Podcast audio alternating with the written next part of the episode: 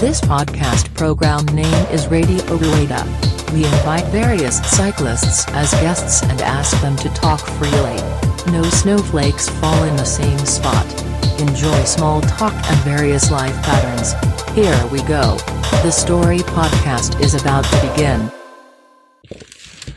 はい。では、えー、ラジオルエダです。えー、まさかまさかの、えー、3部構成ということで、あの、これまだ収録途中なんで、本当に3部で終わるかどうかわからないんですけど、 えー、一応皆さんの耳に届いてる時には、えっと、後編と書いてあれば、今回が、えー、最後の締めになるかもしれませんけども、えー、三えー、三部作最終章ということで、お付き合いの方よろしくお願いしますということで、えー、先々週先週と続きまして、姫井ご夫婦の方に、えー、ご出演の方お願いしておりますということで、先週ですね、えー、いろいろとトラブルまみれのカスケード1000というところで、1200。千あ、1200ですね。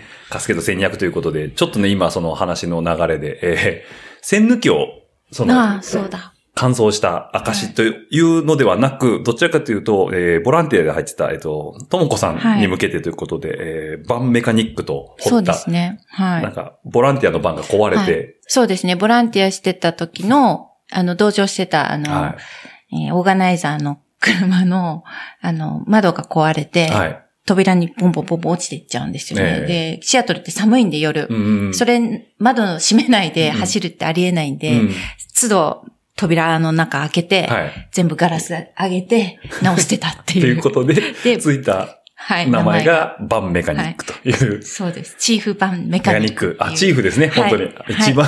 そうですね。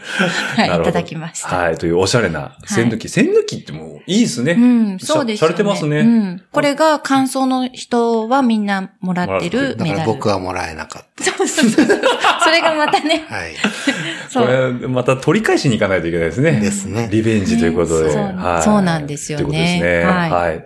はい。で、えー今週のビールということで、あ引き続き、はい。ミノービールの方の、はい。えーピルスナーですね。はい、もうはい皆様おなじみの美味しいピルスナーということで、はい、今回もいただいております。はい、透き通った、いかにも日本人が好みそうなビールということで、はい、こちらをいただきながら、えー後編の方を進めていきたいと思います。ということで、えーちょっと今ね、えーブレイク中にお話いただいたものがあって、結構、東海圏の方にもブルベで来られるということで、そうですね。はい。まあ、やっぱり、長い距離になると、えーまあ、1000キロはい。ですね。なると、うんえーまあ、東海エリアまで行って帰ってこれますので、はいはい。えーそれも、えー、2017 7年。年ですね。うん。さっきのカスケードより1年前ですかはいはいはいはい。10月。うんこれは完走できたんですか？いや、あのーこれは完走できなかったですね。あのーまあ、完走できん、よく僕は、ええまあ、前も言いましたけど、うん。あの、何か辛いことがあると、ええあの、リタイアしちゃうんですけどね。いや、まあ、人としては、うんあの、正常だと思いますよ。はい。えちなみにこれどこスタート、どういうルートだったんですか？これもね、あの、ランドの東京主催ええで、甲府の、あの、伊沢温泉はいはい。をスタート。うん。で、えーまあ、毎年この10月に1000キロを、うんえー伊沢温泉スタートで、まあ、えー東海地方回ってくるいろんなコースはいはいがあるんですけど、うんうん。その時は、えー海沿いを行くコースと、うん。えー中山道というか中央道はいはいはいはい。を通っていくコース、どっちから行ってもいいんですが、あ選べるんですねはい。伊勢までうん。行って、で、えーまあ僕が選んだのは、その山側を行はって、帰りは海側を帰い。ってくると。うん。ぐるっと回る感じですね。そうですね。で、行ってこい伊勢っていうタイトルなんですけど、はいはいはい。うんで、でも、す予報でも結構雨のうん。予報で、まあ、それなりの装備はしていったんですが、はい。えーまあ、10月の中山道で雨は、まあ、ブルベで通るルートって、まあ、普通に、えーあの、19号とかじゃなくてですね、はいはい。山の中を結う構ん分け入っていくんですけど、もう全然お店も何もないようなところを走っていくんですけど、ずーっと雨で。結構冷えるんですよね、10月の、あの、まあ、岐阜に入っていくあたりですかね。はいはいはいはい。その辺でちょっと、もう冷えすぎてもう、体がガタガタ震えて。甲府から岐阜までずっと雨だったんですか？そうですね。うん。しかもというか10月のまあそうですね、うんで、宿を取ってるのが一宮。はいはい。まあそこまでやっぱり300キロちょっと350ぐらいあったと思うんですけど、まあそこまで行かないと、うん。あの、リタイアもできないうん。状況だったので、で、でもまあ、まあそこまで行ければ、なんとかなるかなと思ったんですけど、もうモチベーションが 上がらなくて、まあ3人で行ったんですけど、はいはい。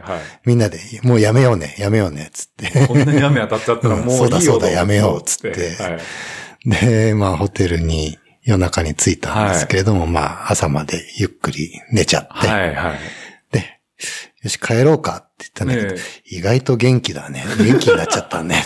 しっかり寝ましたから ね。本当は行けたかもねって言ったんだけど、せっかくだから、うん名古屋近いんだから、サークルズ行こう。観光と、あの、お店、行きたかったお店に行こうって感じですね。名古屋城とか通って、はいはいで、サークルズさんに寄って、うん。で、まあ、この雑談させてもらって、はいはいはい。 Early Bird でした。あ、そうですね。で、ああそこで食事もさせてもらって、はいはい。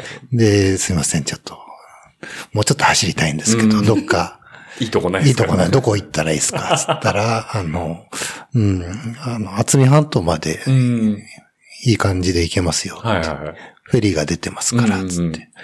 あ、そうですか。あ、じゃあ行ってみようと思って、まあ適当に、うん、えー、向かって行ったんですけど、はいはいはね、あのい。リタイアした後ですよリタイアした後ですけど、まあ、げんうん意外と元気でしたね。普通に、まあそう、天気がダメなだけで、別に体がっていうわけじゃないですよね。あの、そう、二日目はね、すごい天気良かった。あったかくて、はいはい。めっちゃ自転車日和じゃん、つって。それで、ここれなんか乗らないのもったいない、ないなーっていう。はいはい。でもまあ1000キロ走るのももう嫌だな、つって。うん。まあ今日一日気持ちよく走って、まあ新幹線で帰ろうとはいはいはい。いうことにして、でまあサークルズさんに聞いたら、まうんあそういうルートをうーん。紹介されたんですけど、結局フェリー乗り場行ったら、あ、諸崎ですかね。はいはいはい。なんか、もう今日のは出てないって言われ便がないよそう、意外と早く終わたのかな。なんか、そうですね。イラゴ行きは少ないかもしれないああ、ですね。そうですね。そう、イラゴに行きたかったんですけど、なくて、結局まあ、うん。あ、じゃあ、知多半島ぐるっとして帰ってきたぐるっと知多半島回って、で、み三河安城から、うん新幹線新幹線で帰ってきましたね。まあ、そんなリタイアはしょっちゅう。あったんですやっね。てますねいやー、なんか、意外と、あの、なん、なんですかね、その1200キロを、まあ、うん過去パリブレストパリ完走してるんで、割かしだから国内の1000キロとかは全然、トラブルがなきゃ全然いけちゃうんですよね。そうですね。1000キロはもう3本か本か 4, 4本か。うん走ってますも1200んねも入れると、もうちょっと走ってますね。ただまあ意外とこう雨とか、うんそういうことがあると、うん意外とその最初の辛いことがあるとっていう。あの、そうね、意外とね、仲間がいると怪しいかもしれないです ね。なるほど。あの、同調圧力みたいな、こう。どうするって言って、やめるっつって、ややめようっつって。いや、行こうって誰かが言えば、まああ仕方なく仕方ないから行くんですけど。はいはいはい。まあ皆さんそ の3人ともブルーベストですからね。そうですねああ、うんなるほど。まあそういうので、東海の方にもよく来られてるということで。そうですね。たまに行きますね。そこには、ともこさんはいらっしゃらなかったです。そうですね。私はお留守番してて、うん。リタイアするって、割と深刻なリタイアな感じの、あの、連絡をもらってた割に、うんなんかウキウキ3人で帰ってきたんで、どうしたんだろうなっていうか。もうな寒くて死にそうだから、やめ、やめていいみたいな。はいはいはい あじゃあ、やめなさい。ちょっとうんまあ心配ですしね。はい。うんなんか、知多半島行っちゃってさ、みたいな感じだったんで、海沿い綺麗に走ってきたよ、みたいな。そうそうそうすごい気持ちよかったよ、みたいな雰囲気で。天気もいいですしね。そうですリフレッシュして帰ってきちゃったって感じですね。そうですね。まあ、ブルベの楽しみってやっぱりなんか、そういうちょっといろんな景色を見れることもあるので、まあ、必ずしもその乾燥しなくてもそうですね。楽しめりゃいいやっていう良さはありますね。PPP、その2015年のに行った時に、ねあの、いえっ、と、一緒にいた人が、えーブレストで、ええ。あの、奥さんが観光してたら、はいはい。はいその奥さんの観光が楽しそうだからって言って、も僕もそっちの方が楽しいかもって言って、600キロ走ったのに、そっから、終わって。ね、ジョインして、もうそっちでいいやとか、そういう軽い感じいいですね。そうですね。うん。うん。ね。だからまあ、そういう楽しみ方があるってことですよね。うん。まあ、早く走るだけがあれじゃないということで、まあ、制限時間は守らないといけないですけど、っていうので、うん。で、そんなともこさんも、はい。さっきの話じゃないですけど、えっ、と、SR を取って、うん S- 1000走ってりゃ SR になるんですか？もう、いや、600ならとか。ないんです。あの、SR、その PBP の前の年はう、ん。どれだけ長い距離をうん。走1回に走ったか。はいはいはい。で、あの、優先権がもらえるんです。もらえるんですね。だからはい1000キロ走ってれば、ええ最初にもらえる。じゃあ SR 取ってなくても、例えば1000キロバンって取っちゃえば、うんそのパリブレストパリの、あの、うんスロットの優先権はあると。はい。あ長い距離走ってれば走ってるほど最初に申し込みができあ。る。はいはいはい。で、例えば200キロでも余ってれば申し込むことはできるんですけど、余ってなかったらもうその優先権としては低いので、あの、残念になっちゃうかもしれない。うん。だけれども、まあ長い距離走ってれば、うんまあ優先的に申し込みはできるんで、はいはいはい。それが、まあ取れたっていう、っていうことですよ。ね。で、4年前に一度新たなのが走ってるのを見てるから、うん。で、前年度に1000キロも走れてると、もう満を持して、ともこさんもうん。うん。パリブレストパリに参戦するということで、そう。これも自然な流れ。れですか？これは。まあそう。まあその、僕が一人で走ってる時には結構心配だったから、はいはい。まあ一緒に走れば、ああ、なるほど。まあ二人で、まあやっぱり二人で走るようになってから、ちょっとブルベの楽しみ方が僕も変わったっていううか、ーん。まあ、一人で走るより二人の方が難しいんですけれども、はいはい、そうですよね。うんマイペースでいけないですもんね。ううん。ん。まあでもそれで、まあ経験を共有できる。っていうのはとても、まあ夫婦の遊び方としては、うんうん。いいのかなと思ってああ、そういうまあね、いいこと言ったね。うん、いいことね考えといて。あ ーいいですね。あじゃあこれ、今回のタイトルにしましょうかね。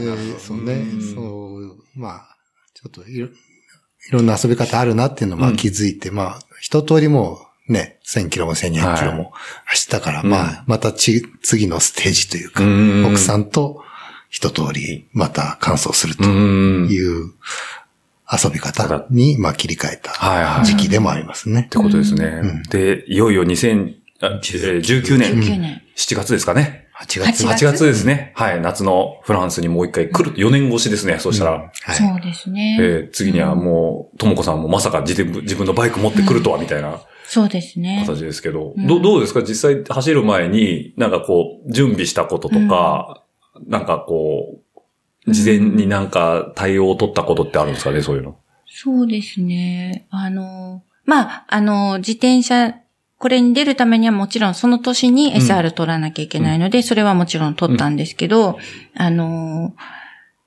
まあ、ウェアのこととか。補給食をどういうふうに持っていって、うん。どう食べるかとかっていうことをいろいろ考えて、まうん。あ装備もそうですし、はいどういうふうに詰めて持っていったら効率よく出せるかとか考えたりとか、パッキングのパッキングのこはいととか。自転車もね、その、うん。この人は最初はブルベやろうと思ったんじゃなくて、うん。そのシクロクロスをやろうと思っそうですね。て、スクイットバイクスクイート。をやっぱりアバブさんで組んだんだけれども、やっぱりフェンダーダボがないから、ああ、そうですね。うん。まあ、PVP は必ずしもフェンダーなくてもいいんですけれど、うんうん。まあ、その彼女シアトル行って、はいはい。もう見てきてますよフね。ェンダーの洗礼を 受けてええ、洗脳されてるんで、あの、つけたいと。はいはいはい。で、なんとかつけてくれって言って、鈴崎さん無理あのつけていただいて。後付けのなんか、バンドでつけるやつなんですけど、うんあの、なんていうメーカーだかちょっと忘れたけど忘、れちゃったな。木製のフェンダーがあるんですよ。ああ、PDW じゃなくてかな、あ、わ、わかります？あの、うん木目の薄い、そう、フラットなやつフラットなやつですねはい JK 合飯みたそいうな。そうそうはいはいはいそう、しましまの柄しましまの。あれをつ、おしゃれなやつですね。頑張ってうんつけてもらはいはい。って、で、向かったん向か。ったんですね。で、まあ、すっごい気合い入れてたんで、もう自分でパッキングしたい。はいはい。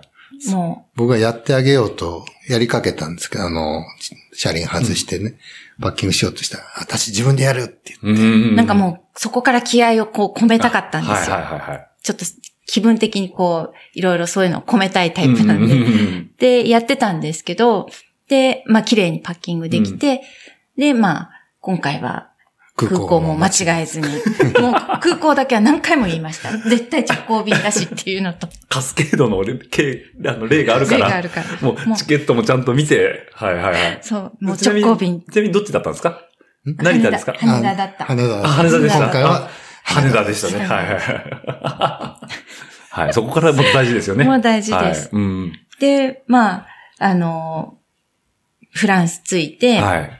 今回は、あの、アパートじゃなくて、ホテルを取ったんですよ。う。んで、あの、えっ、と、ベルサイユに近いところのホテルを取って、で、そこで、まあ、あの、チェックインして、はい。まあ、まず自転車を、あの、ちゃんと届いてるかっていうことと組んでみようって言って、うん。組み立てて。うん。で、組み立てて、もう、ほぼほぼ形になって、ディフェンダーとかも全部つつけるような感じにうん。やっていったら、最後の最後に、あの、ホイールつけようとしたら、ええあれスルーアクスルがいない。あるあるじゃないですか。あるあるです。あるあるだけど絶対やっちゃいけないことじゃないですか。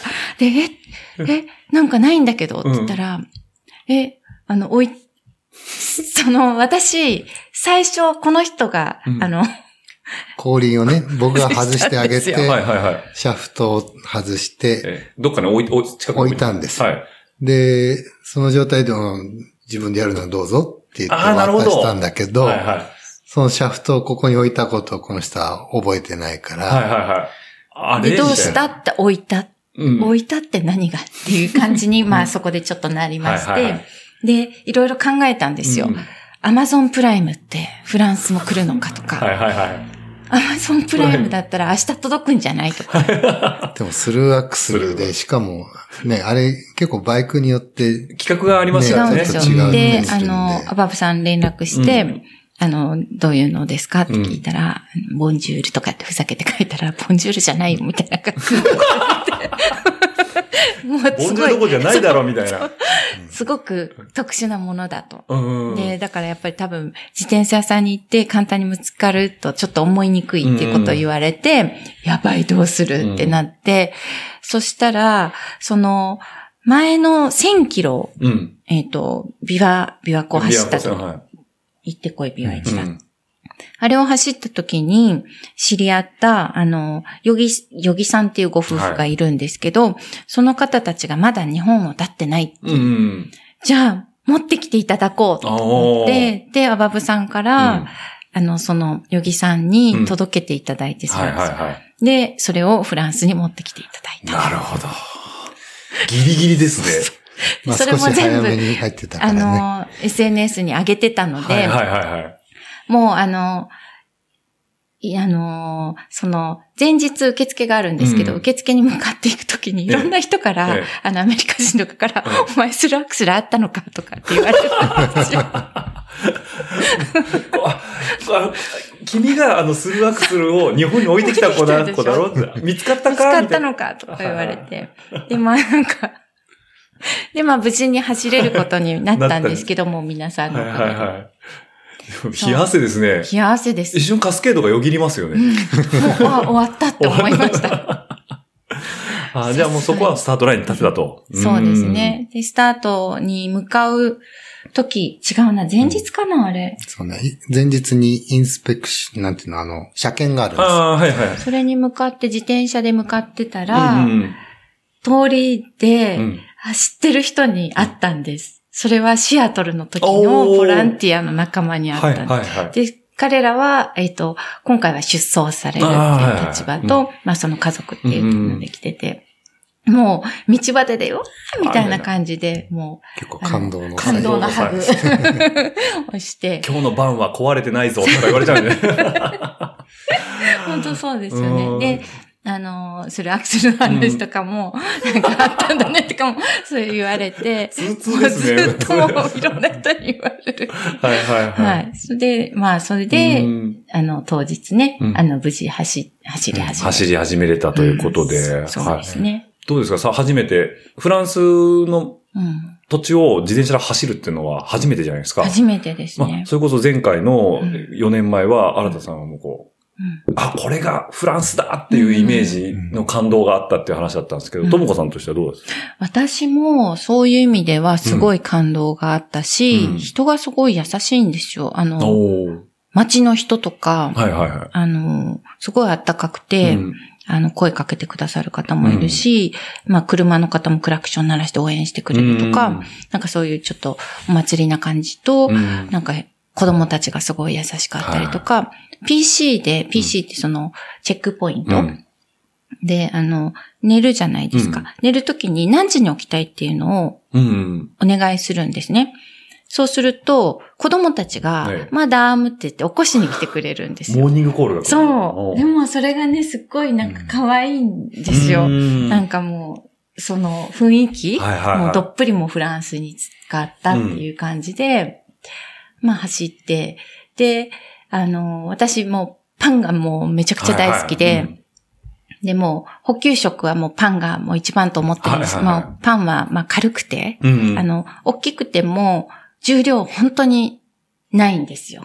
あ、まあ、大きさに対しての質量としては。質量、うんもう本当に軽い、軽くて。はいはいで、あの、いくらでも食べれるんですよね。はいはいはいだからもう、もうパン、パン屋さんがフランスはうん。いろんなところ、もう各町にあって、ええ。で、どれも美味しくって、うんで、それをもう買い込んで、はいはいはい。あの、まあ、日本でいうコンビニでいろいろ買うの買うの代わりに、はいうんもうパンを大量に買って、買ってこう買って、抱きかかえて、はいはい。あの、自転車に戻るとすごい呆れた顔で、嘘でしょっていう感じで。そんなに本数あったんですか？もうフロントバッグが閉まらない感じ。抱えて、いや、そんな食えないだろう。それ、買ってる最中は、その、な、なんですか？まあ、あの、これはともこさんの名言ですよね。あの、そう、な、なんです、パンは空気です。パンは空気。だから、質量に対して軽いし、軽いし好きだし、いくらでも食べれるし。いくらでも食べれるだから、こう、取ってる時は食べたいからもう取ってっちゃうんですか、取ってっちゃうんです。だからもうこれも美味しそうだし、こんなのにも出会ってしまったっていう感じで、どんどんどんどんたはいはいは 取って。で、まあまあ、日本でもそうなんですけど、必ずパン屋はいはいはい。をなんか目標にしてライドをするっていうのが好きで、はいはいはい。で、いくら買ってねもそ、重くないしと。そうですね。持ち帰り用、家で買うパンも買って帰るみたいなね、サコッシュに入れて。もう何千円って買います。帰ってで、ちなみにあの、僕ちょっと SNS 見させてもらった時に印象的にこう、パン屋さんからパン抱えて出てくる写真があるんですけど、あれはだいぶ走ったぐらいなんですか？あれはもう折り返してるからした後ですね800キロぐらいかな？うんだからそれ超えてでもパンは買い続けてるんですね。そうですね。私も胃が強いみたいで。食欲は落ちなかったね。食欲は落ちなかったんですよね。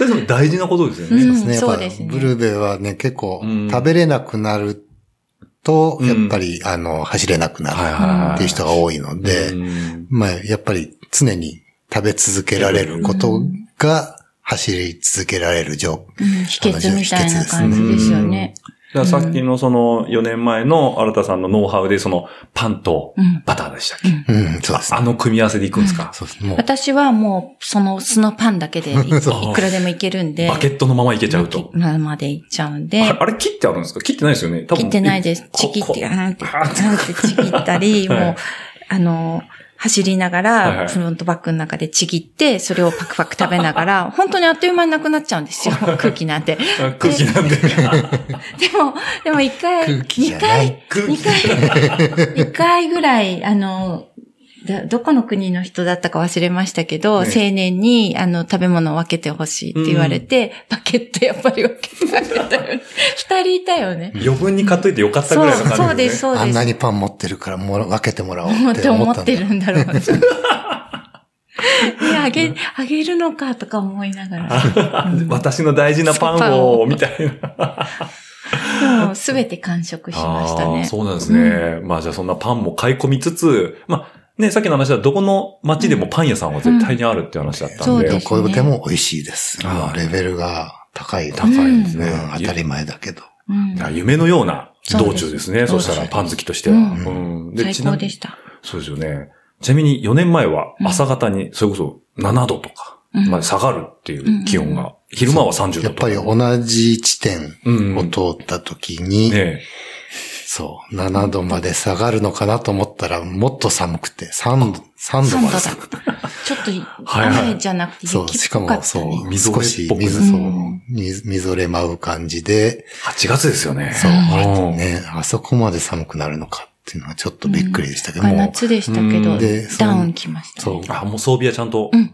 はい。本当は寝るためにええ、どっか途中で寝る時に寒くて寝られなかったから、あの、寝る時用にダウンを持ってこうってはいはい。持ってったんですけど、まさか、着たまま走るとは。思わなかったですけど。ダウン着てライドするとは、みたいな。はあ、はあはあ、そういう周りの方、要は他の参加者、要はベテランの方もいらっしゃると思うんですけど、そういう方も、やっぱダウンとかの装備は持ってるんですか？うん、ダウンじゃない人もいますけど、まあ、うん。まあ、そういう人は少しこう、ペースを上げて、あ、体の体を温めるようにするとか、はいはい。まあ、もしくはもう朝までどっか建物に避難するとか、うん。まあそういう選択肢になってくるかと思うんですけどね。ですうん。で、こう、まあ、ずっと丘陵地帯が続いていくっていうお話だったんですけど、はい。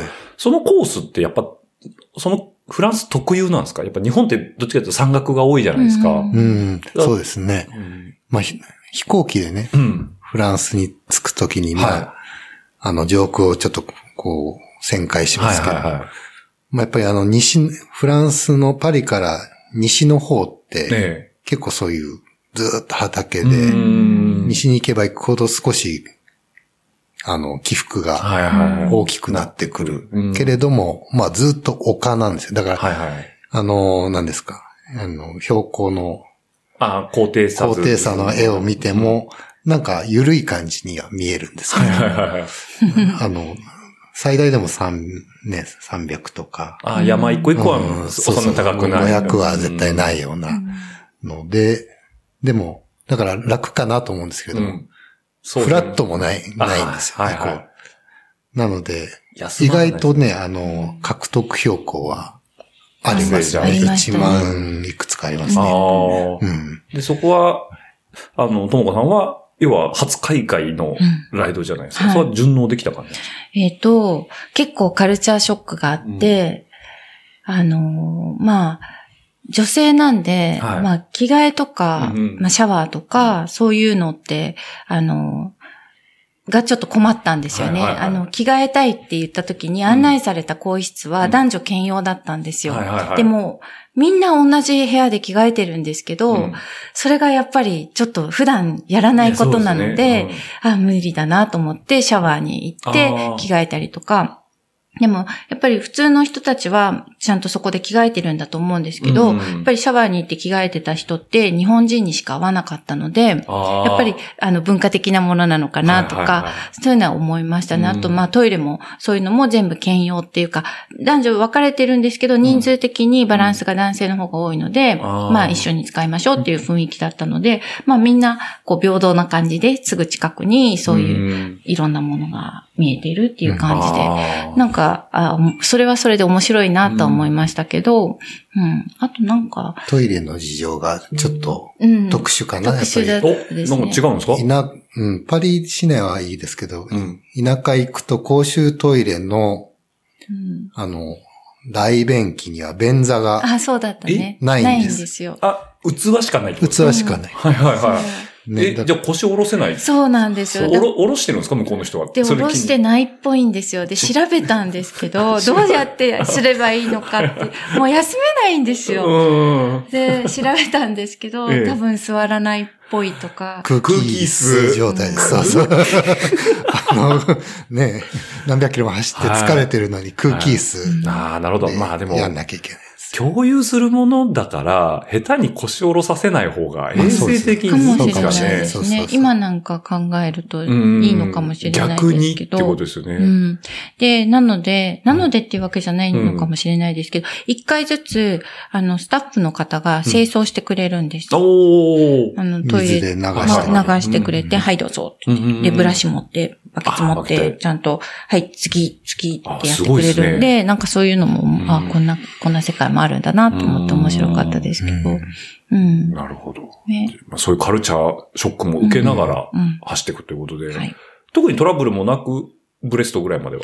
メカトラ的なものはなかったね。うんう。ん。だけれども、まあやっぱりちょっとその寒かったり、ん眠かったりで、うんだんだん予定ペースよりは結はいはい構はうん落ちてって、まあまあ折り返すときには、あ、もうこれ、間に合わないかもなという雰囲気はあったんですが、まあ。ちなみ、に何時間になるんでしたっけ？えー90時間ですね。うん、90時間っていうと3日と4分の3。4分の3。うん、96時間が4日ですから、はいはいはい。それより6時間短い。はい。ううん。んでブレストに到着時点で、で、まあ、丸2日を過ぎていたのはいはいで、うん。3分の2ぐらい使っちゃったって感じですね。そうですね。なのでちょっと、計算的には間に合わないけうんどどうするってはいはいはい。言ったんですけど、まあ、絶対まあ、走りたい。走りたいと時間外でも絶対走りたいとは、まあ言っていて、で、まあ、でまあ、がん頑張ってゴールを目指そうとはいはいはい。いうマイペースで行ってはいたんですそうですが、が、もうさっきのなんか落車に近い嫌な雰囲気しかしないんですけど。なんか、こう、遅いからだとかっていう感じに思ってきちゃってだんだん。自分が、自分のせいで、あ、言われたわけとかじゃなくて。なく、自分が遅いからいけないんだって思ってうんう、ん。すごいバーって、はいはい。あ、の、漕いだりとかしたらはい、過呼吸になっちゃったんですよ。過呼吸になっえて、あの、まあ、速度というかはいはい、お方にちょっと突っ込んじゃったりして、で、まあ、なんか、何やってんだみたいな、うん。あの、そうちょっとペースをね、守らないで、うん。うん走っちゃダメじゃないか。うん。まあ、ブルベの基本なんですけど、うん。自分の、まあ、あの、あれを超えてはいはいはい。やっちゃいけない。うん。そうなんですけど、なんかまあ、ちょっとパニックっちゃって、うん。何が何でもこう、ゴールしたいみたいな感じになって、ちょっとこう、ペースがおかしくなっちゃったというかうん、コントロールできなくなってきちゃった。で、それで、まあ、だんだんだんだん怪しい感じにはなってきたんですけど、まあ、知ってる人に会ったりとか、そういうのをしながら、なんか、頑張ろうね、頑張ろうね、とかって、あの、眠くなってきたね、とか話しながら、あの、人に会ったら話をして、うん。で、まあ、二人の時間は二人の時間でコツコツコツコツこう刻んでいったんですけど、最後の最後、1175キロ地点、お、もうすぐじゃないですか。もうすぐ。最後の PC。最後の PC、はい。もうあと40キロぐらい走ればいいっていうところで、行ったらもう、あのー、スタッフの人たちがもう畳んでたんですよ。ああ、撤収が始まっちゃったんだ。撤収が始まった。はいはい。で、撤収始まってた人たちがうん、すごく日本に対して好印象を持ってる方たちですごくフレンドリーで、うん。あの、もうこんなとこまで走ってきたのね、とかってよくやったね。うん。でももうクローズすると。うん。で、多分あなたはこれから40キロ走ってもゴールはなくなってるから、今、もうここで帰った方がいいよっていう優しい、あの、言葉をいろいろかけてくださっていて、で、あそう、そうすると、なんかまあ、ほその、それ以外のいろんなこともあったんですけど、うん。自分もまあ、あもうここまでやったらいいのかなっていう、ちょっと弱い、うんそれまでずっと絶対何が何でも時間外でもと思ってたんですけど、あの、まあ、じゃあやめちゃおうかなっていう気になって、うんやめちゃって電車に乗っちゃったんですよ。あ、あと40キロで。そう。まあ、結構、ちょっと、まあ疲れも見はいはい。えてたので、うーんでもゴールしても、結局、まあももうう全部撤収されてるか真っら、暗だよと普か言う。通のパリになっちゃってること。う んゴールはないかけどどうするって言ったら、えーどうするっていうかもうやもうやめようかってはいはいはい。うん。聞き方をしたんですよ。ええ。そしたら、うんって言って、ああ、なるほど。それで、まあで、そこはちょうどまた駅の前だった。ああ、なるほど。駅の前だったんですね駅はダメですね駅はダメですね。それで乗ってから我に返って、ええなんてことしちゃったんだろう。はいはいはいそう。電車乗ってる途中で、なんか、すごい、あの、悔やみ出して、はいはいはい。戻りたいっつって、うーん。やっぱりちゃんとゴールしたいってう言ーん。うんですけど、でも、まあもうどうせ時間外だし、はいはいはいはい。うん、だったらまた明日、うん。もう一回そこに戻って、うんあの、走り直せばとはいかはいはいはい。言ったんですけどね。うーん。そしたら、それを、あの、やめて電車に乗っちゃったっていうことをはいはい SNS に書いたら、うんシアトルうんの代表の人がうんメッセージをくれて、あの、ずっとその人は励まし続けてくれたんですよ。はい。でも、いいから来い。でも、その自分がゴールする直前にそれがなくなっちゃって、ちょっとなんか、あ、本当にゴールはなくなっちゃったのかもしれないっていう、それまではその人が待ってるから来いって言ってくれてたのが、言われないってことは、なくなっちゃったのかも、というのもあって、で、辞めたのもあったんですけど、まあ、それで、その、書いたら、あの、ま、待ってたのにとか、みんなはお祭りをして、まだしてたのにっていうのを書いてきてくれて、そしたら余計にこう、あ、やっちゃったっていうう感じになって、それでもう、あの、電車の駅降りてからもう、すっごいブーたれちゃって。私は。そう。この人は全然悪くないんですけど。自分の中で自分の中の感情が爆発しちゃったんだよね。感情が、あそこで 夫婦っていうものは、あの前に私がこう、走りたいって言ってたら背中を押すとこなんだよみたいな。なんで私を乾燥させてくれなかったんだって。はいはい。で、なんか本当はその PVP はいのサブタイトルみたいのがあって、うんともこを PVP に連れて行くっていうのだったんですよ。うんそ連れて行ったよ。連れて行った。そうそうですね。物理的にはですね。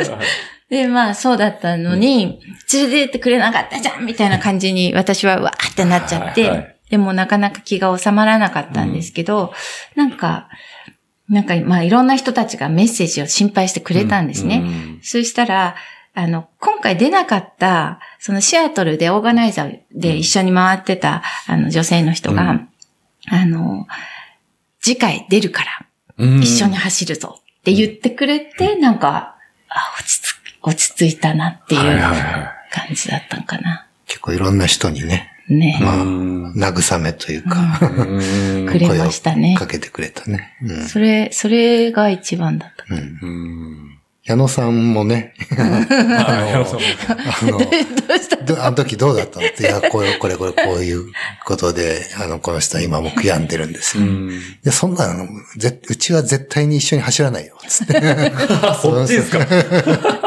別々に走ればいいんだよ、とか、ね、なるほど。言ってくれたり、まあ、優しさまあみんな、でね。皆さんうんに優しいことを言ってもらいましたね。そうですんね。また4年後という。4年後です。ねもうでも4年じゃないね。あと三年後3年後。三あ、違う、2, 二年後2年後そっか、2年後だ二年後ね。ですねよ2年半だね。やっぱそんだけ長い距離走ってると、うんその、いろんなことを考えるんじゃないのかなって僕は想像するんですけど、うん実際に、その、要はもう90時間とかあるわけじゃないですか。うん何を考えて走ってるんですか？うん、そうですね。やっぱり、あの、その走ってる時って、ね、さ本当いろんな音がなんか遮断されるっていうか、もう夜になると、うん。本当自分のライトの明かりはい。で照らされてるところしか見えないし、結構なんか、あの、夢の中じゃないですけど、うんあの、いろんなこと考えられる、はいはいはあの、状態になるんで、うん。で、まあ普段結構仕事でね、あの、忙しかったり、ううんしている、頭がぐちゃぐちゃしてるものがなんとなくこう、ブルベでしっかりと長い時間走ってる間になんか頭がこう、スッキリするっていうい。か、整理されていく感じ整理されていく。ういろんな、あの、ことを思い出したりするんですけれども。うんうん。まあ、整理しようと思ってるわけじゃないですけど、うんなんか思い出す、過去のことを思い出したり、うんいろんなきっかけで思い出すことを、で、なんとなくこう、心が落ち着いていくっていう。うん。まあ、普段の、まあ、仕事の忙しさとの、なんか、バランスをうん。取れる、まあ、瞑想の時間。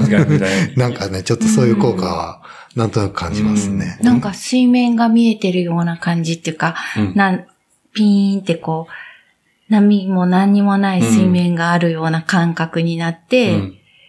で、なんか、雨粒とかこう、はいはい。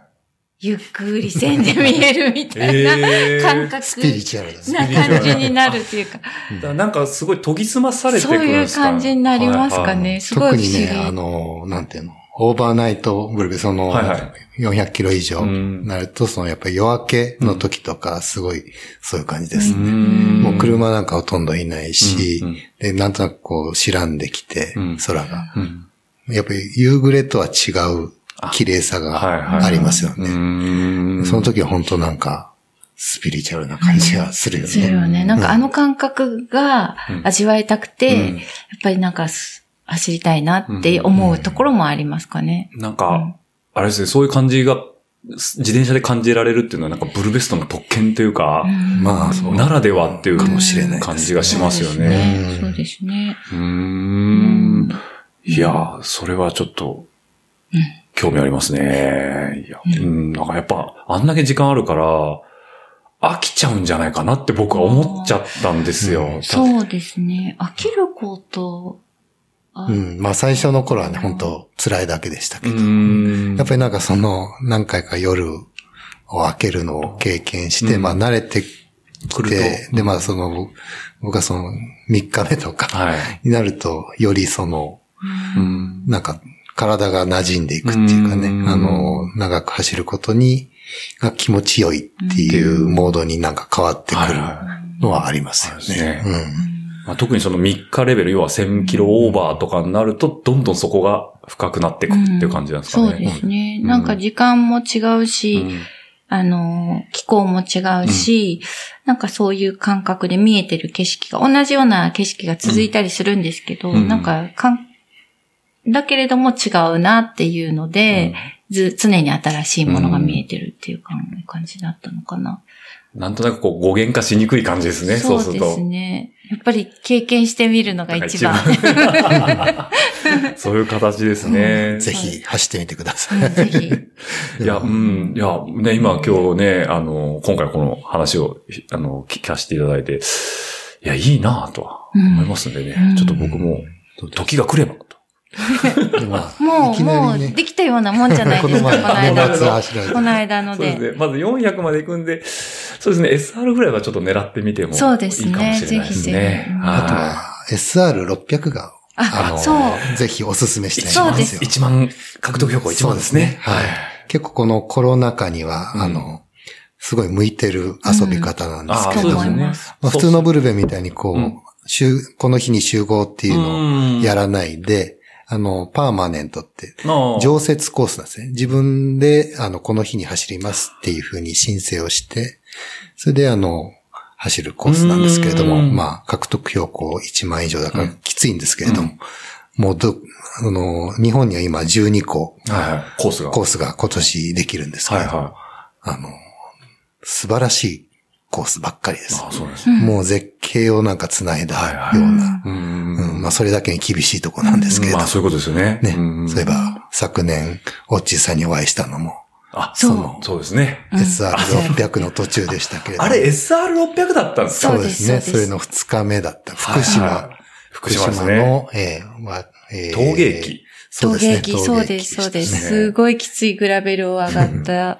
これね、ちょっとリスナーの方にね、ちょっと一からご説明をさせていただくと、あの、実は、あの、ラジオルエダでも配信しようと思った、えっ、と、文ちゃんと国井さんと行く福島の旅っていうのがあって、まあ実際に収録したんですけど、ちょっと酔っ払いすぎて、えっ、と、これはお蔵入りになったんですけど、その翌日ですね、僕と文ちゃんが走った翌日に、えー、福島観光ということで、あれは、山形、秋田との県境の、ど、ね、何県、県境ですよね、あそこ。福島から山形に入ったところが山形県ですね。のこ、はいですね。ねで、県境にある秘境の温泉に僕らは行ったんですよ。露天風呂の。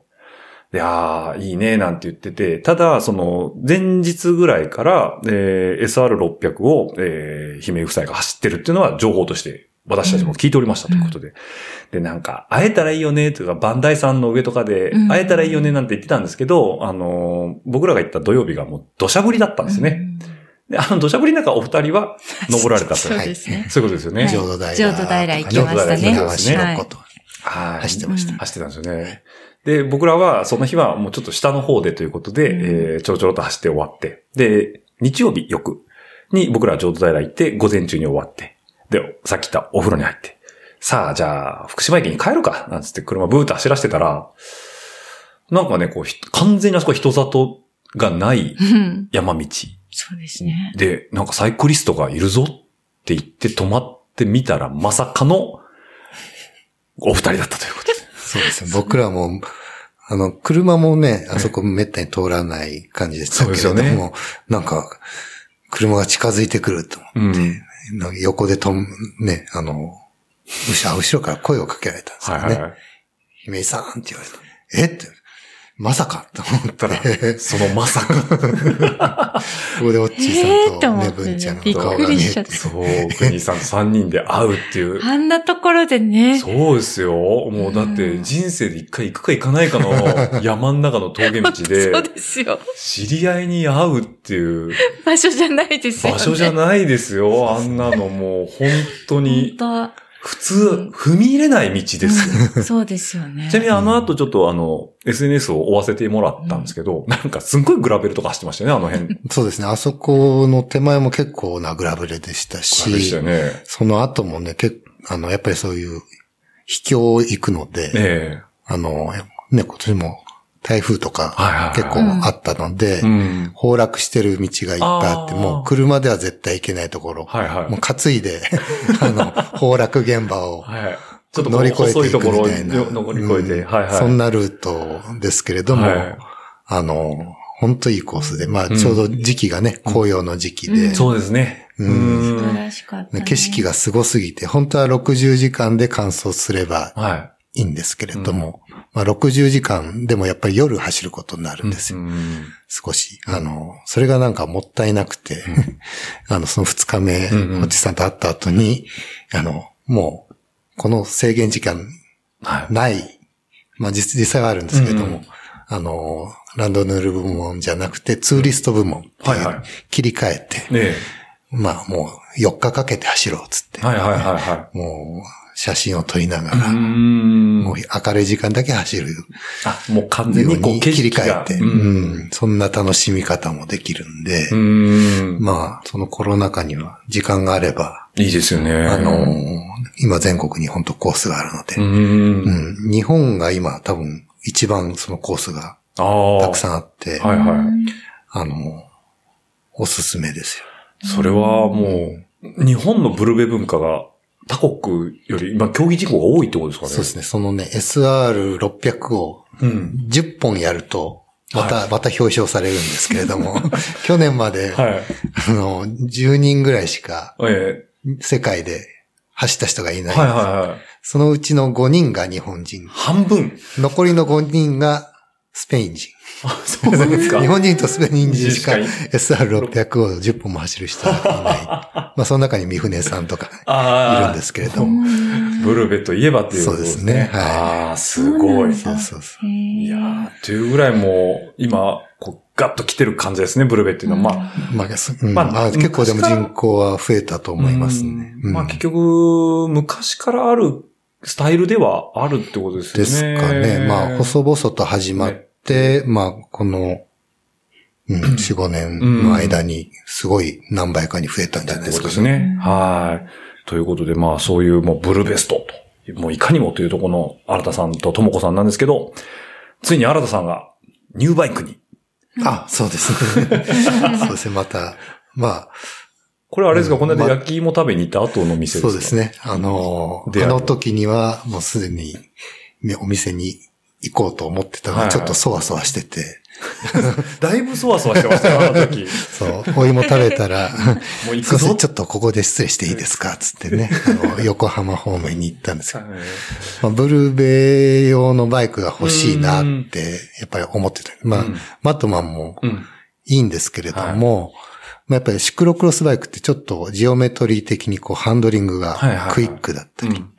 あのーハンドル切ると、あの、の、急坂、激坂とかでね、ハンドル切ると、こう、足が当たっちゃったりとか、ああのー少し、えータイヤが太いっていうところはいいんだけれども、ジオメトリーがやっぱり、こう、うんクイックに曲がるっていう、あ。まあ、シクロクロスならではですからね。はい。よりはまあ、やっぱりブルーベはもうちょっと安定した、うんまあ普通のロードバイクのジオメトリーの方がいいので、まあロードバイクベースでフェンダーをつけられる。うん。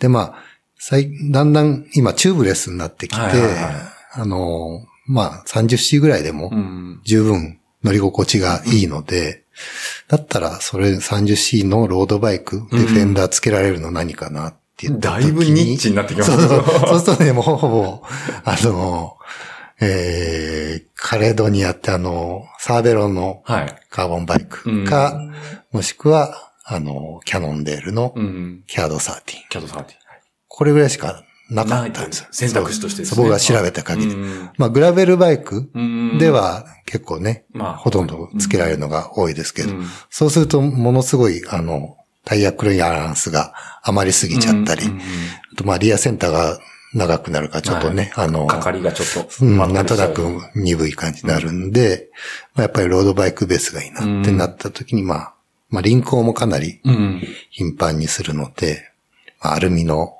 フレームの方が気軽に。いけるかとね。で、ちょうどあの時にお店に行ったら、横浜の、うん。えー、キャノン、キャノンデル横浜さんはいは行ったら、なんか去年モデルがうん。ちょっとお安くなって なるほど。る。しかも僕のサイズで。はいはい。で、まあ、ほぼ欲しいコンポがついてたうんで、ん。あ、これでいいやって。もうまさにシンデレラフィットってやつですね。うん、まあ一回でもその時ははい戻って、ちょっと考えますって言ったんだけど、まあ帰ってから、今今頼めばクリスマスに間に合うと思って、はいはいは まあちょうど SR、あの、はいはいフェスティブ500に、えー間に合うんじゃないかと思って、あの、すいません、あれ買いますって電話して、で、25日、い。あ、クリスマスですね。はいの。日に納ちゃ車んということで。しました。はい。で、いきなり翌日、そうですね。実践投入ということで。うん、ちょうどフェスティブ500用に、ブルベの300を申し込んで、うん。一気に距離を稼いでしまえと。はいはで、まあ、納車した次の日に、次の日っていうかもうその日の夜みたいな感い。じで、うん。うん、えー、3、4時スタートか。うんはいはいはい1時半に起きて、うんここを出て、うんオフナイン行って、朝のオフナイン4時にスタート。今はその、ブルベも、あの、ニューノーマルブルベって言って、そのスタート時間を変えれるっていうスタイルになってるんで、で、まあ、本当は6時スタートのところを4時スタートにして、はいはい300キロ、うん。大船から伊豆を、えー、天城越えとかはいはいはい。して帰ってくる。西伊豆スカイラインうん西伊豆スカイラインうんスカイラインの、えー富士山を見てうん。帰ってきたんですけど、まあ、かなり巡航が楽でね、はいはいあの、まあ、ディープリムのカーボンン。リムで、えー、やっぱり軽いです。アルミだけど、フレームで1キロぐらいしかないんですよね。はいはいはいはいはだからまあ全然カーボンとい。うん。引きを取らない。まあどうせブルベだと多少荷物を積むんで、はいはいはいうん、十分軽いので、ってことですね。うんで、やっぱりあの装備をいろいろこう、ライトもね、うんうん2個つけるとか、ベルをつけるとか、もう、め、あの、サイコンも2個はいはいはいはい。ぐらいつけるんで、うんまあそういった装備をつけたり外したりっていうのをシクロとうん。ブルベを共有するのはああ、そうです結ね。構辛いので、うんあの行ったり来たりさせるのがもう。そうそうね、き今日はブルベ、明日はシクロみたいなのをうん やってるんで、うん。やっぱりバイクを分けたいなということで、はいはまあブルベ用にちょっと新しいバイクを、振ってたってことですね。購入しました。なるほど。おめでとうございます。ということで。ありがとうごはいざいます。今年はまたニューバイクで走っていくってことですね。すねはいまああの、金色に輝くと、ゴールドですね。シャンパンシャンパンゴールドゴールドってやつですか。はい。うんもう美味しそうなはい 色で出したんですけど。はい。はい。というわけで、まあね、あの、ブルベも今後、また、ますます精力的に走られていくというところもありますし、まあ今話されてた、マットマンは、えっと、シクロクロスにも今後も使っていくと。そうですね。まあ、シクロクロスはあの、全然成績は振るはず、あの、たしなんでるって感じです C- C4 を、まあ、楽しく走んでるって、はいはい走ってるっていう感じですけれども、まあ、あの、ね、玉川の土手も近いので、うん。まあ、まあ仲間もねな、なぜかシクロクロスの仲間が一番付き合いは多いか そうですかね。な。ので、うんまあ、シクロは、あの、楽しんで、長くやっていきたいなと思ってそうます。ですね。はい。で、ともこさんもシクロクロスの方はいもモリモリっと走って。そうですねはいうん。ちなみに、ともこさんカテゴリーは？もう CL3。3ですね。はい。なんでもう、そこはご夫婦でもシクロクロスも楽しまれてるということで、はい。とりあえず、なんかもう、今シーズン終わってしまいそうな、そうですね。そうです本当はね明日もね、千葉の申し込んでたんですけどね。はい。うん延期になっちゃいました、そうなんですよね。はい僕も明日千葉の予定だったんですけどね。ね まあちょっと今年はまあ残こういう状況ですんでね。ねはい。まあ致し方ないかなと思いますけど、そういうニューノーマルな観点で言っても、ブルベは非常にいいかもしれないですね。念 SR600、ぜひ、ぜひ皆さんも。あったかくなったらちょっとダメ元で一回やってみようかな。うんなんか部分でもいいしうん、そうですなんかね。、あの、とそのコースを別に申し込まないで勝手に部分的に走る。そうですよね。認定されなくてもいいんだったら、うあの、ん。だから、ブルベのコースって、まあ、あの、ライドウィズ GPS とかはいはいはいいっぱい落ちてます。うん。まあ、それの参考にしてもらうと、うんまあ、走りやすいコースになってるんうで、ん。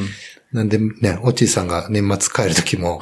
おすすめしようかなと思ったんだけど、多分距離が伸びちゃって、帰れなくなるかなと思ったんで、まあ箱根の旧道だけはいはい。行ったらってて、ねえ、もうおすすめしていただいて。おすすめしたんですけど、まさか、あんな時間に暗い時間に行くとは知らなかったから、いやいやいやいや、僕もあんな早く着くと思ってなかったんで。危険を増しただけでした。いやいやいやいや、登りだったんで全然。まあでも、あの、さっきの話じゃないですけど、その、まあ、その、3日間ね、自転車乗り続けてた、あの、姫井さんご夫妻とは全然違うレベルだと思うんですけど、一瞬僕もあの、スピリチュアルな空間に足を踏み入れかけた感覚はあったんで、やっぱこう、風の音、騎士の音、うん。自分の呼吸の音だけっていうのは、すごいいい時間でしたね。あれは、ですね。箱根弓道のおかげですよ。そうですか。七曲がりのおかげです。七曲がりだけど13。13 12曲がりでしたね。12曲がりでした。はい、というところですね。もうね、ボリュームがありすぎちゃってね、まだまだ聞きたいこといくらでもあるんですけど、ちょっと、この辺で、えー、三部作後編の方もどんどん後編、あ最後の方に入っていきたいと思うんですけども、えー、姫井夫妻からの、えー、告知やおすすめなんかあれば。告知ななんんでしょう。か、うん。まあ、今後のはい。目標、目標っていうか、本当は来年、はい。あ、来年じゃない、今年だったのかな？ねえ。っと、LEL LEL、ロンドンエジンバラロンドンに出ようと思っていたんですけど、えまあ、あの、まこのコロナで時代、が。イギリスが特にね、大変なんでうん。延期にはい。あ、なってしまいましたね。なのでまあ、でも来年に向けて、うん。うん、うん、それには頑張っていきたいな。そうですねっ。てことは、おすすめは、ブルベってことですね。まあ、ブルベは、うん、なんと、なんか、まあ、年いっても走れるのうんで、結構本当ね、ヨーロッパの人たちは、60代、もしかしたら70代でもうん、ちょっと走ってる人がいるぐらい。で、60代の人が意外と早い。あまあ、日本の人でもあ。今、うん結構60代の人多いんですけど、まあ、それぐらいでも全然走れるんで、まあ、私もまあ、まあまあいい年なので、は あの、末永くやれるものとしては、大人の遊びとして、はい。いい自転車の遊び方かなと思いますので、うん。はい。まあ、なんていうんですかね。やっぱ、自己マネジメントの世界だと思うんですよ。そうですね。やっぱそうすると、あの、年を召された方の方が、どちらかというと、客観的に自分を見れるとか、そういううんマネジメント上手さもあるんですかねそうで。すね。だから、休みもちゃんと取らなきゃいけないから、はいそう仕事もマネジメントしてうまくうん休みを確保するとかね。あじゃあ、そういうのも、仕事ができる人が、まあ、まあ、そういう立場にだんだんまあなってきたから、まあ、自転車もそう。休暇力っていうもん。そうね。そうですよね自転車に休暇力ブルベに必要なのは休暇力って、そうですよね。誰かが言ってたね。言ってたね。でも、働き盛り全開の姫井さん世代の方が2週間休んで、パリに行くわけですからね。本当に遊びすぎですよね。いやいやいや遊びすぎだなってすごい思いました。今回いろいろ見返してたら、うんすっごいこんなに遊んでるよっていう、っいつ仕事したんだろうってていうぐらい、いやいやいやいや、でも。もうイベント行きまくってますね。す。ごいです。うん。本当にあの、まあね、これを機会に一回自分の今までを見返すっていう機会になったよってよく言っていただけるんですけども、あの、僕も今回話聞いてて、まあそれこそさっきのダウンヒルの話でもないですけど、前編の、あの、木金休んで土日仕事して、しまいには体を壊すと。うん。とか、こう、落ち着いた頃にまた2週間パリに、えー自転車走りに行くなんていうのは、多分、皆さんがやりたいことっていうか、こう、まあ、バカンスもそうですけど、あの、理想だと思うんですよね、うん。今回聞いてて。僕もすごいなんか、あまり羨ましいなって思わないようにはしてるんですけど、うん。あそういうマネジメントができるっていうのは憧れるなっていうのはあったんで、うん。非常にいいお話をお聞かせいただきまして、本当ありがとうございます。ありがとうございうことで、はいありが。とうございました。多分まだまだ言いたいことあると思いますけどもまたちょっと、話がロングライドすぎてすいません。いいですね。話がロングライドですね。本当にロングライドでしたね。まさかね、僕もびっくりしました。だからこれ、今回3回に切ってるんでまだいいんですけど、これ3時間、もう4時間近くぶっ通しで収録してたら、多分、あの、配信に間に合わないんじゃないかと思って。えーすいません。そうですねご苦労かけます。ということで、う んあのーまあね、コロナ禍でまた緊急事態宣言も出てしまいましたけども、はい、お耳が開く時が多いと思いますんでね、この寒さから皆さんゆっくり聞いていただいたかなと思いますんで、はい。じゃあどうも今回はありがとうございましたということで、締めさせていただきます。はい。ではですね、番組の感想やフィードバックはですね、ハッシュタグ、ラジオルエダ、ハッシュタグ、ラジオルエダの方でお待ちしておりますので、えー140文字に綴った熱い思いを、えー、ツイッターの方でいただければ、私が、あのーチェックの後、えーリツイートさせていただきますので、よろしくお願いいたします。これあれですか？あの、お二人のツイッターアカウントとかも出しちゃって大丈夫ですか？あ大丈夫です大丈夫ですか、うんはい、はいじゃあちょっとそちらの方もあのご紹介しますんで、興味がある方は見ていただければと思います。またですね、140文字で足りないという方は、えー、チームドットルエダ名古屋アットマーク gmail.com の方でお待ちしておりますので、そちらの方でもどしどしと番組のご感想等お待ちしておりますので、よろしくお願いいたします。ということで。はい。では、えー、姫井新さん、えー、ともこさん、3週にわたりまして、えー、どうも、はい。ありがとうございましたあり。がとうございましありがとうございたま。した。ご視聴ありがとうございました。ご意見ご感想は、チームドット上田名古屋アットマーク gmail.com までよろしくお願いします。次のエピソードにて、またお会いできることを楽しみにしています。その時までごきげんよう。では、また。